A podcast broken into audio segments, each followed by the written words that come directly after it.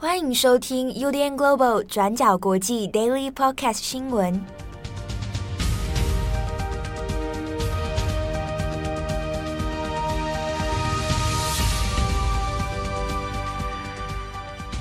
Hello，大家好，欢迎收听 UDN Global 转角国际 Daily Podcast 新闻。我是编辑七号，我是编辑佳琪。今天是二零二二年四月二十八日，星期四。好，今天的 Daily Podcast 新闻呢，首先我们第一条先来看一下俄罗斯的天然气供应的问题哦。好，那俄罗斯呢，以作为一种反对西方支持乌克兰的一种手段哦，那他就说他要停止供应这个天然气。好，那当然西方在先前我们从战争开始的时候就有不断的讲过，说包含像能源方面的制裁啊。能源方面的抵制啊，那双方在能源这件事情上面变成了一个互相角力的一个议题哦。好，那俄罗斯的总统普丁呢，本来之前就有说他会以切断供应天然气作作为一种威胁的手段。好，那你如果是对俄罗斯不友好的话呢，那我就可能会切断天然气的供应。那当然，当然大家先前也知道说，欧洲很多国家其实。蛮仰赖哦，长期的仰赖俄罗斯的天然气的，啊，那在经济制裁之后，俄罗斯说，如果你要继续购买俄罗斯的天然气的话，那你必须使用卢布来支付啊，来购买。那当时呢，本来普丁有下一个，也是一个最后通牒哦，期限在四月一号。啊，那你如果四月一号之前，啊，你还是持续的在这个抵制俄罗斯的话呢，那我就切断供应啊。那四月一号那一天。这个最后的结果是，普丁并没有真的完成所谓的这个立即断供这件事啊，他还是不断的往后延哦。但是呢，在二十七号的时候，四月二十七号，那俄罗斯的这个天然气总公司呢，那就开始了停止第一波哦，向欧洲国家的天然气供应把它切断。那首先首当其冲的呢是波兰还有保加利亚两国哦。那我们这边先看一下这一连串的，包包含像是停止供应天然气，以及欧洲还有欧盟呢各个国家对这件事情的态度跟应对的方式哦。好，我们先看的是现在波兰跟保加利亚两国，那它是确定是被断供天然气了。不过，首先我们先看波兰这件事情对波兰的影响力其实相对是比较小的啊，因为波兰呢其实过去已经有十多年来哦。那已经在尽量的在减少对俄国的天然气的还有其他能源的依赖哦。那从一九九零年代的时候开始，就已经开始在逐步的把它这个依赖的程度慢慢的来降低，包含像是煤炭采购把它减少，那或者是天然气方面等等哦。那本来在预计啊，今年年底二零二二年年底的时候，基本上就可以。不再依赖俄罗斯的天然气了啊，所以对波兰而言，这个是本来就已经在呃上路的阶段了哈，所以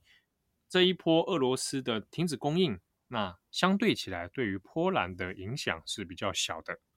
那波兰当然他所采取的措施是，把采购的对象把它分散出去哦，把它风险把它分散掉，那向其他各个欧洲国家来重新采购。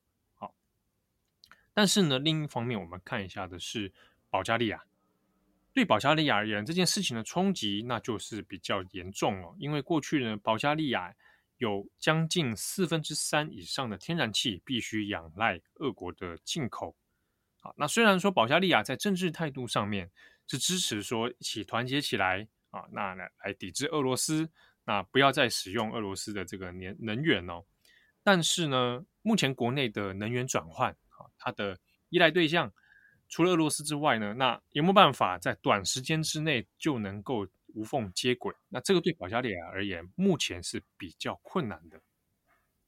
那这也是为什么保加利亚在这个俄罗斯断供之后呢，那也有对外这个记者会有讲哦，说好，目前为止呢，保加利亚其实都还有一定的储备量，天然气的储备量，可以到下个月都没有问题。但是呢，其实就其他国家而言，你的储备量如果只有到下个月的话，那其实相对还是蛮吃紧的。通常要储备到甚至是到明年的这个状态，你才比较有余裕再去做操作。所以保加利亚当前的这个影响，那相对起来会是比较严重的。好，所以从这第一波的这个断供之后呢，那大家可能比较冲击的是说，好，接下来有可能会扩散到其他的国家里面。不过我们这边也要看哦，在这一个俄罗斯的断供之后，无论是对俄罗斯本身，还是说我们现在看到的波兰跟保加利亚这三个国家里面，他们的能源政策在这件事情上面都会产生非常大的一个算是历史转捩点或者一个分水岭哦。比如说，我们讲来讲俄罗斯的方面哦。对于俄罗斯来讲，当然它因为持有这个能源，所以它可以做主动性的断供。但是同样的，你也要付出一个很巨大的代价，就是你的买家会越来越少。你虽然持有能源，但是你没有办法把这些多余的能源拿出去变现哦，拿出去变卖。所以对俄罗斯来讲呢，你现在是失去了开始这些欧洲的市场哦，这些欧洲的买家就会开始接二连三的消失。所以就国内的经济来说，俄罗斯这也是一场，哎，算是经济上的赌博啊！而且呢，在现在被经济制裁的状态之下，你能不能够跟大家一起耗下去？那这也是一个很为难的问题哦。好，那我们先看的是，呃，在其他国家里面，当然对于天然气供应这件事情呢，那先前好几个月哦，从开战以来，那已经有在做很多的协商跟讨论。那先前大家可能也有看到，包含像是。本来也是购买很多俄罗斯能源的德国啊，当然先前被大家批评的蛮严重的哦，就是德国可能还是一短时间之内是没有办法说啊，就舍弃俄罗斯的这些能源进口啊。那到底应该要怎么样来有效的调配，那也是个问题。虽然说就舆论，我们看国际的舆论或者看其他世界各地的讨论里面，可能大家直觉就会想，现在战争已经这么严重了，那。你就来做跟西方国家一起抵制俄罗斯，这不是很简单吗？但实际上，就一个国家本身的能源政策而言，它其实是动辄得救哦，它牵一发而动全身。那你不管怎么样，你如果在第一时间也采取了制裁，或者采取说我就完全断绝进口的话呢，那当然对国内的经济啊生产其实都会造成很大的问题的。那现在呢，许多的欧洲国家那在准备的是说它。不是啊、今年度的天然气的储备量如何，而是要想的是明年啊，到明年的冬季的时候，这会是一个诶，像是使用暖气的一个高峰量哦。到时候一定要确保欧洲国家在明年二零二三的冬季，它有足够的量，是可以来支应国内的民生需求哦，或者是其他的需求，而且是已经不用再跟俄罗斯进口的状态下。所以，其他欧洲国家目前呢，主要转换的买家哦，他们要去转转去哪里进口呢？包含像是美国或者是中东，那甚至是挪威或者北非哦。那这几个国家呢，从他们这边来进口天然气。好，那另一方面，我们来看一下，除了天然气之外呢，大家也很在意的是关于石油的问题哦。好，那石油先前其实在欧盟国家里面也有一些意见上的分歧，就到底要不要全面的禁运，还是说我们用分阶段的方式？来把它禁运了。那现在根据欧盟相关的政策指向呢，那预计会是在五月开始的时候，大约五月中的时候，那会开采取一些对俄罗斯的石油公司啊，会采取更多的制裁。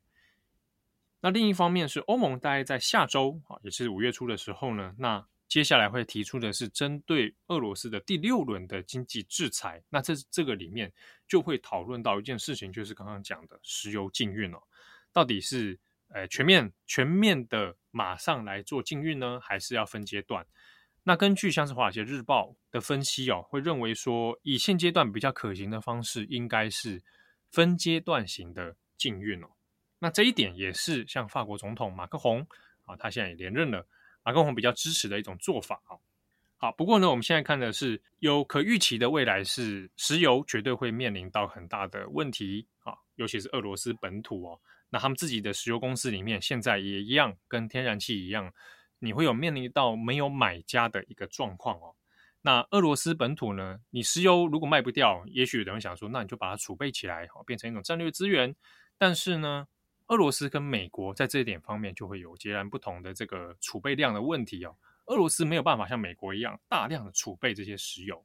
所以如果卖不掉的状态之下呢，那的确它会产生蛮大的经济困扰的。好，那在石油还有天然气预计都会有出现一些诶阻断的状态之下呢，那的确会给全球的经济带来蛮大的压力的啊，所以是可预期的是，可能会带动全球经济的一些波动。好，那另一方面呢，我们最后来看一下是普丁哦。普丁在现在面对看到说西方国家对于乌克兰的支援，还有对俄罗斯的抵制，看起来他的形态是越来越积极啊，越来越强化。在这状态之下呢，普京也有对外的再一次的表明哦，说如果西方国家再继续这样支持乌克兰的话，包含是你的资金，包含是你的军援，那俄罗斯不排除哦会有闪电式的一种反击啊，来回应这些手段。那当然，这个所谓的闪电式的反击到底指的是什么啊？它并没有具体的说明。当然，就具体而言，你就是以军事力量来说的话，那恐怕俄罗斯现在光是应对乌克兰都已经自顾不暇哦，它能不能够对付其他的国家的，这是本身就是一个很巨大的问题。当然，大家看看到的可能不是实际上俄罗斯军队的反击能力，而是俄罗斯始终到目前为止都还保有的核武的威慑能力哦。所以是不是会动用核武啊？那这个风险我们不能说它是零，但这个风险的确是存在的啊。所以这个也是现阶段在乌克兰战争上面相对比较令人在意的问题。好，下一则我们要看到的是关于脸书的母公司 Meta 的消息。在昨天呢，Meta 公布了公司的第一季，二零二二年第一季的财报资料，显示呢，Facebook 从今年初二月多的时候，用户一度下降，不过呢，现在已经有回升的迹象，并且呢，脸书的实际营收利润超过原本的预期目标，结果呢，就让周三，也就是二十七日，Meta 的盘后股价直接上涨了将近百分之二十。从收盘的时候是一七四点九五美元，涨到了二零七点零九美元。根据《华尔街日报》的整理呢，这一次 Meta 公布的第一季净利润是七十五亿美元，比原先华尔街分析师的预期是七十一亿美元还要高的。除此之外呢，Facebook 的日活跃用户数也增加到了十九点六亿。比今年二月只有十九点三亿的时候也还要高。那不过呢，这其实也是整体 Meta 的这个集团里面有很多坏消息当中的少数好消息。因为呢，Meta 的股价其实从今年二月初开始就大跌。在二月三号的时候呢，因为 Meta 公布了去年二零二一年第四季的财报。那这也是呢，脸书集团在改名之后所发布的第一次财报，在当时的前景呢，就是相当不乐观的。那财报一出来之后呢，就从原本股价的三百二十美元左右，跌到了二三七点七六美元。根据路透社的报道，当时的这个二零二一年的 Q 四财报是 Facebook 的用户数第一次出现下降的危机。那在那一次的财报里面呢，Facebook 的日活跃用户数减少了整整两百万人。那这些整体来说，为什么会导致这样子的因素呢？那当然，首先在 Meta 的财报里面自己就解释说，第一个是包括说 TikTok 等等的其他社群平台竞争逐渐激烈，导致 Facebook 原本享有的广告业务的利润下降了。那除此之外呢，也包括说苹果他们推出了新的 iOS 的隐私条款，那这个呢也影响到了脸书过去在追踪使用者行为所带来的一些广告利润。社群平台大部分的社群平台同样也都受到了乌俄战争的影响。俄罗斯在今年三月的时候就禁止了 Facebook 和 Instagram 在境内使用。不过呢，同样也是 Meta 旗下的 WhatsApp 则没有受到这个禁令的影响，在俄国还是可以使用的。与此同时呢，Meta 他们自己官方也是禁止俄罗斯的广告商在全世界投递广告。那这种种的因素呢，就是 Meta 他们所提出来的，导致说这一次在上一次的财报当中会这么悲观的原因。虽然二零二二年的第一季看起来稍微有回升，但是呢，这也是目前 Meta 他们将近十年来收入增长最慢的一次。那至于 Meta 未来要怎么办呢？要怎么解决这些困境呢？在这次的财报当中呢，马克·祖克伯他也表示说，未来公司将会缩减成本，并且主力将会投资在 AI 系统。希望可以利用人工智能还有机器学习来改进推荐跟广告的功能。那与此同时呢，大家最关心的就是 Metaverse 他们的发展到底会不会受到影响呢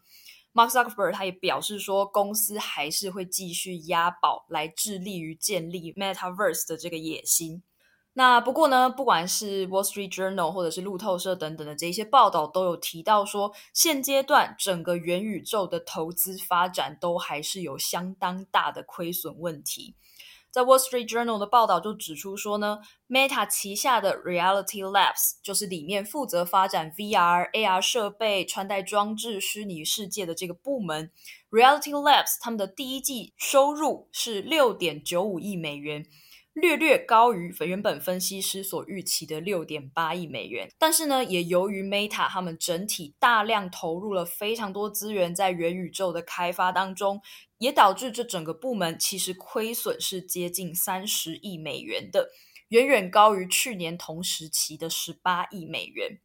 那祖克伯过去就已经表示说呢，他们已经有认知到，你要创建元宇宙，势必得要耗资非常多的钱，要耗资好几十亿美元，可能也要花上好几年的时间来投资。但他近期也表示说呢，未来这种规模的投资水平也将会开始放缓，